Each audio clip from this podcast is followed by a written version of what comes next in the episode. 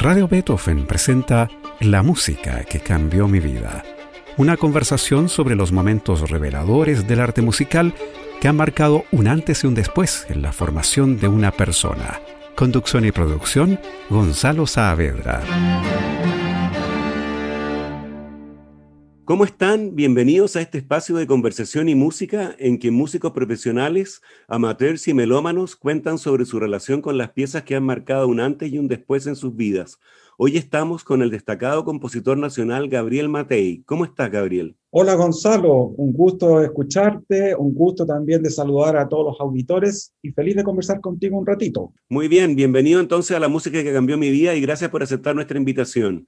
Gabriel Matei, además de compositor, es ingeniero civil y magíster en gestión cultural, profesor de la Universidad de Chile y de la Universidad Metropolitana de Ciencias de la Educación, la UNCE. También colabora en gestión del patrimonio musical en el Archivo de Música de, la Biblioteca Nacional. Como compositor ha creado música contemporánea, abarcando desde instrumentos solistas hasta grupos de cámara y orquesta sinfónica. Sus composiciones han sido grabadas y publicadas en una decena de discos y difundidas en diferentes medios a nivel nacional e internacional. Actualmente está componiendo la obra número 75 de su catálogo. ¿Qué es qué obra, Gabriel, que estás componiendo ahora? Mira, estoy haciendo un quinteto para el consort de guitarras de Valparaíso, que es muy interesante porque son guitarras de distintos registros, incluso hay una contrabajo hasta una soprano, son guitarras fabricadas especialmente, por lo tanto tienen otro sonido. Y de vez en cuando me gusta hacer este trabajo en, el, sentido que se trata de una obra minimalista, que, que es un ejercicio que me gusta hacer para sacarme el tiempo lineal de la cabeza. Genial. Por último, hay que decir que Gabriel Matei fue presidente de la Asociación Nacional de Compositores y del Consejo Chileno de la Música, que forma parte de la UNESCO. En 2010 publicó Modelo de Gestión Cultural para Unidades Territoriales de Chile, de carácter técnico, y en 2015, ¿Cuál es tu sur?, de carácter político-cultural. Gabriel, ¿qué te parece que comencemos por tu infancia y las primeras experiencias musicales que te marcaron? Tú de niños tocabas el acordeón. Sí, mira, la verdad es que cuando tú me invitaste a este programa, la música que cambió mi vida yo en realidad, más que pensar en obras, al principio pensé en mis experiencias primarias. Y recuerdo que a los cinco años yo tocaba acordeón, malamente, porque estaba recién empezando, y llegó a mi casa un compañero del colegio, y me acuerdo el nombre, eh, Gerardo Rojas Segers, que era de una familia de músicos. Y él tenía seis años y tocó el acordeón. Y la tocó tan bien que yo quedé totalmente impactado. Entonces creo que ir a acordeón a botones, una acordeón muy sencilla.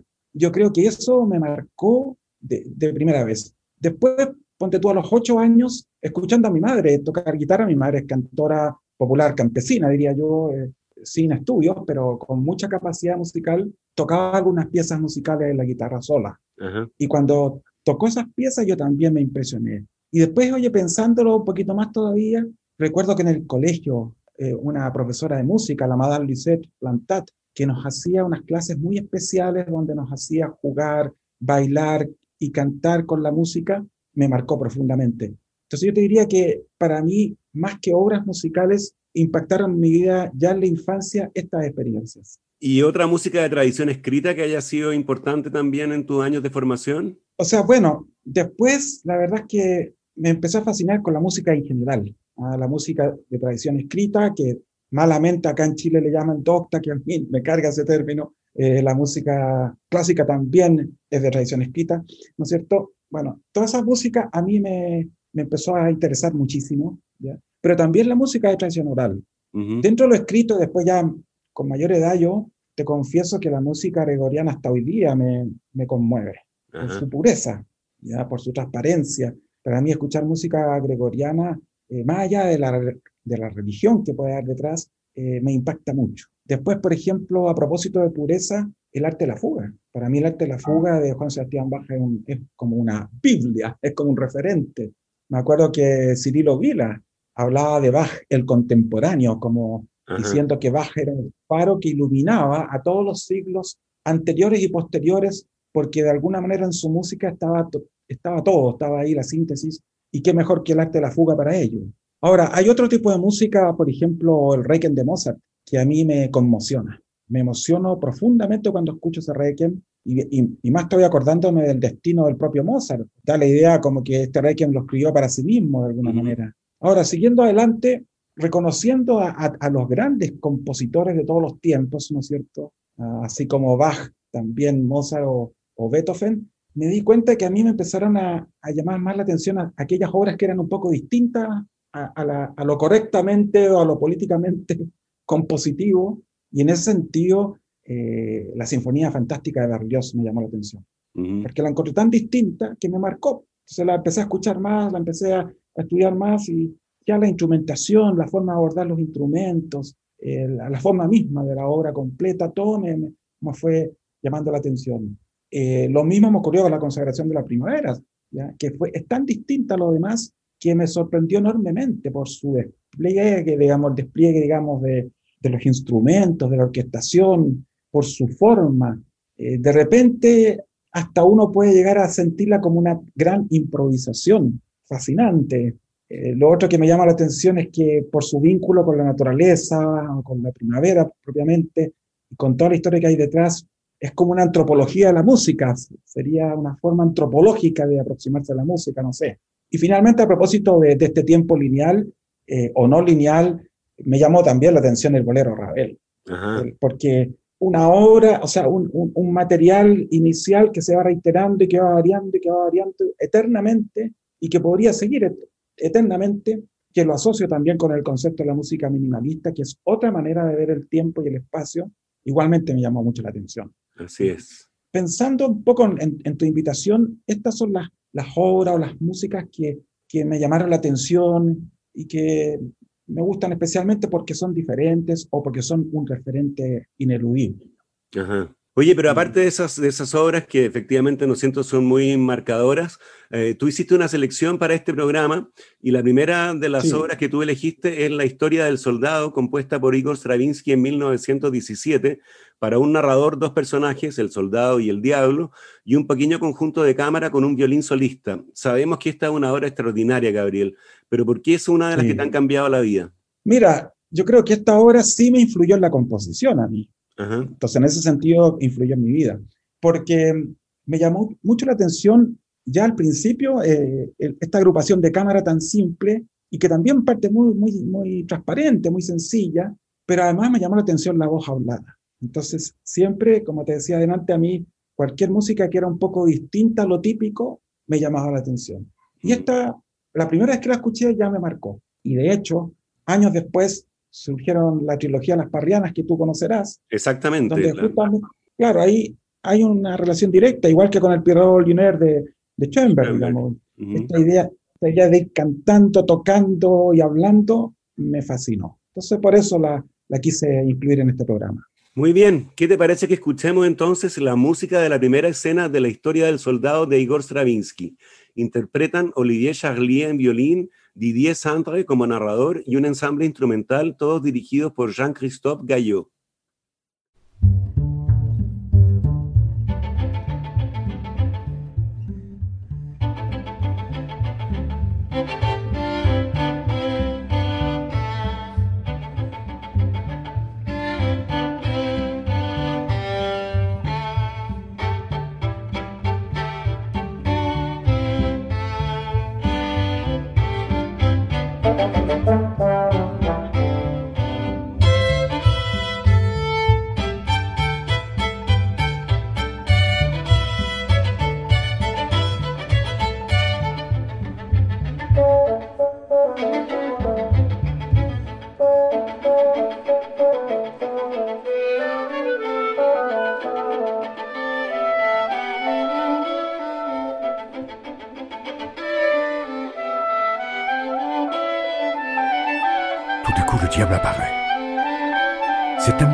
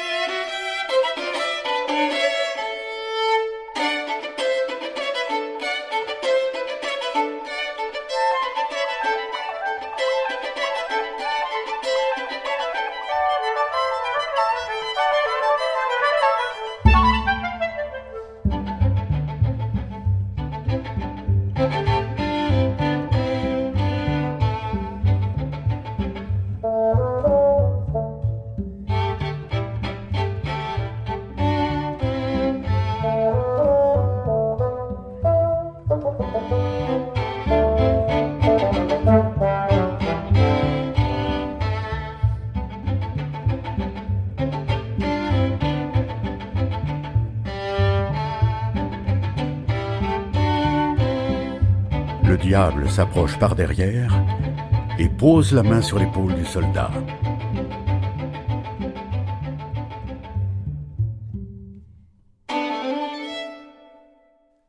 Esa era la música de la primera escena de la historia del soldado de Igor Stravinsky. Interpretaban Olivier Charlier en violín, Didier Santre como narrador y un ensamble instrumental, todo dirigido por Jean-Christophe Gallot. Estamos con el compositor Gabriel Matei en la música que cambió mi vida en Radio Beethoven. La segunda obra que tú escogiste, Gabriel, es Music for Pieces of Wood, música para piezas de madera, que en realidad son cinco pares de claves afinadas, que compuso el estadounidense Steve Reich en 1973. Reich es uno de los pioneros del minimalismo y en esta obra quedan bien plasmados los principios de ese movimiento. ¿Por qué te interesa esta música hasta el punto de que la eliges como una de las cruciales en tu vida? Claro, nuevamente eh, porque es totalmente distinta a lo que yo había escuchado antes y también por su simplicidad. Incluso hasta ahora me marcó porque eh, la escuché por primera vez en vivo en el, en el, Teatro Municipal dirigida por Juan Pablo Izquierdo. Ah, yo también estaba en ese concierto, me acuerdo, en los festivales de música contemporánea de los 80, ¿no? Sí, y, y te digo, me, me, me, marcó profundamente, o sea, me fascinó. A mí también. Tanta simplicidad, tanta claridad, y cómo esto iba eh, variando sutilmente en el tiempo. Entonces yo quedé fascinado con esa música y dije, yo algo tengo que hacer con esto. Y de hecho, años después, del 2001 creo, hice Las Chilenitas, que son tres piezas basadas, claro, están basadas en esto mismo, pero usé los ritmos tradicionales folclóricos de acá, el ritmo de la tirana, el ritmo de la cueca, el ritmo del mapuche. Entonces hice tres piezas que se llaman Chilenitas y, y de hecho en la partitura digo que están basados en esta obra de Steve Wright. Sí es un reconocimiento directo a él, pero era una manera que yo tenía de, de apropiarme en el buen sentido y, y, tener yo la experiencia de este tipo de música, que por lo que te decía también delante, es una forma de, de salirse de la típica eh, sentido lineal del tiempo, es como una forma de, de liberarse del tiempo, incluso viviendo lo infinito, porque estas obras podrían ser eternas. ¿ya? Así es. Entonces, me marcó, me fasciné con ella y por eso la quise incluir ahora en esta audición. Muy bien, escuchemos entonces el comienzo de Music for Pieces of Wood, una obra de 1973 de Steve Reich. Interpreta el ensamble de percusión de la Orquesta Sinfónica de Londres.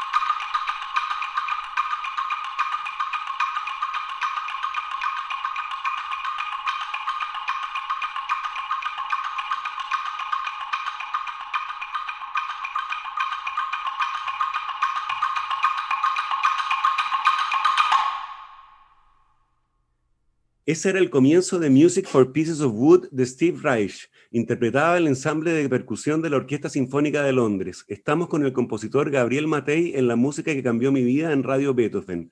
Gabriel, la tercera de tus opciones es una obra chilena de Andrés Alcalde. Se trata de Bach II para cello y doble cuarteto de cuerdas, que ganó el concurso de composición del Instituto de Música de la Universidad Católica en 1985, concurso en el que tú obtuviste en esa fecha el segundo lugar con temperamentos, me acuerdo.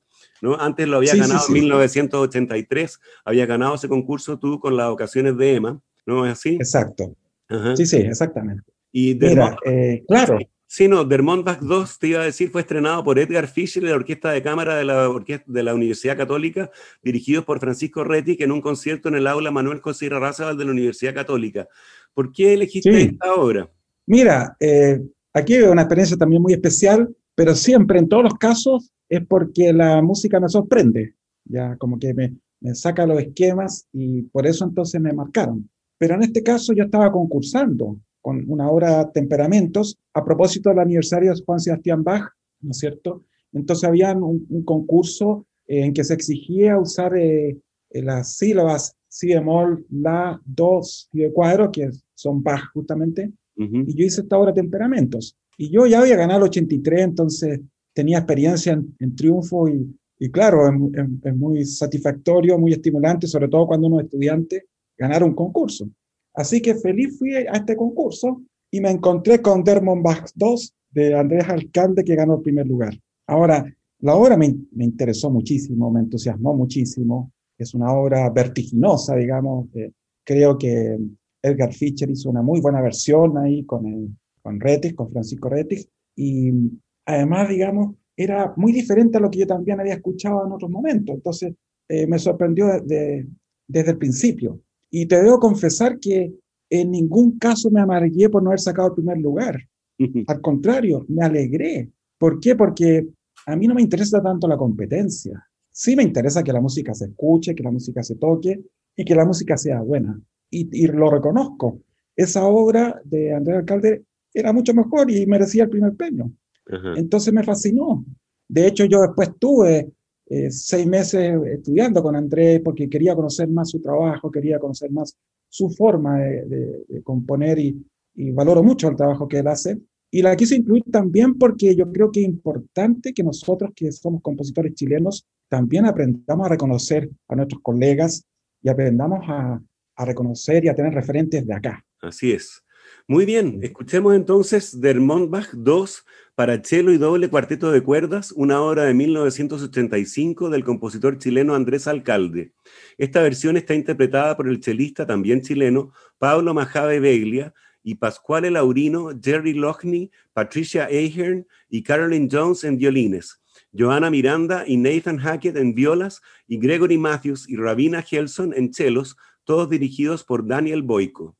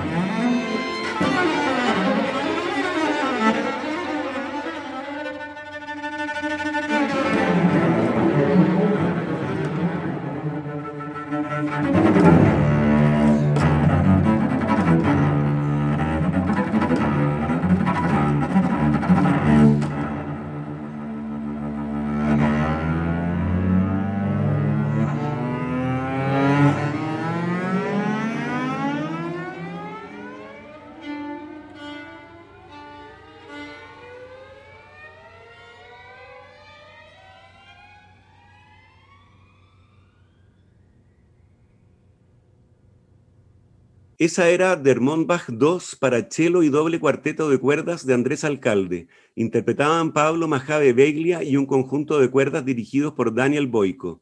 Llegamos así al final de esta versión de la música que cambió mi vida, en la que estuvimos con el compositor Gabriel Matei. Gabriel, te quiero agradecer especialmente por compartir tus sabios comentarios sobre estas músicas señaladas en tu biografía. De verdad, muchas gracias. Oh, Gonzalo, solamente agregar brevemente que en, la música tradicional también hay música chilena que me interesa mucho, como es el canto a lo humano y el canto a lo divino, que obviamente se asocia con la música gregoriana en cierta medida. Así es. Y, y otra experiencia que también para mí fue muy fuerte, que me marcó muchísimo, fue cuando asistí a la fiesta de la Virgen de la Tirana. ¿Ya? Y es un, un despliegue de ritmos de música que de alguna manera uno podría asociarla con la música de la consagración de la primavera en cuanto a su preposición rítmica y colores y sonidos, etc.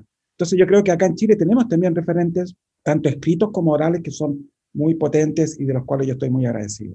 Así es. Muy bien, gracias de nuevo, Gabriel, por, por compartir tus... Gracias a ti. No, gracias a ti y a ustedes. Les agradezco su atención y los dejo convidados para un nuevo capítulo de este programa el próximo domingo. Sigan nuestra sintonía. Ya llega Patricio Bañados y Armonías de la Tarde. Muy buenas tardes. Radio Beethoven presentó La música que cambió mi vida. Una conversación sobre los momentos reveladores del arte musical que han marcado un antes y un después en la formación de una persona. Conducción y producción, Gonzalo Saavedra.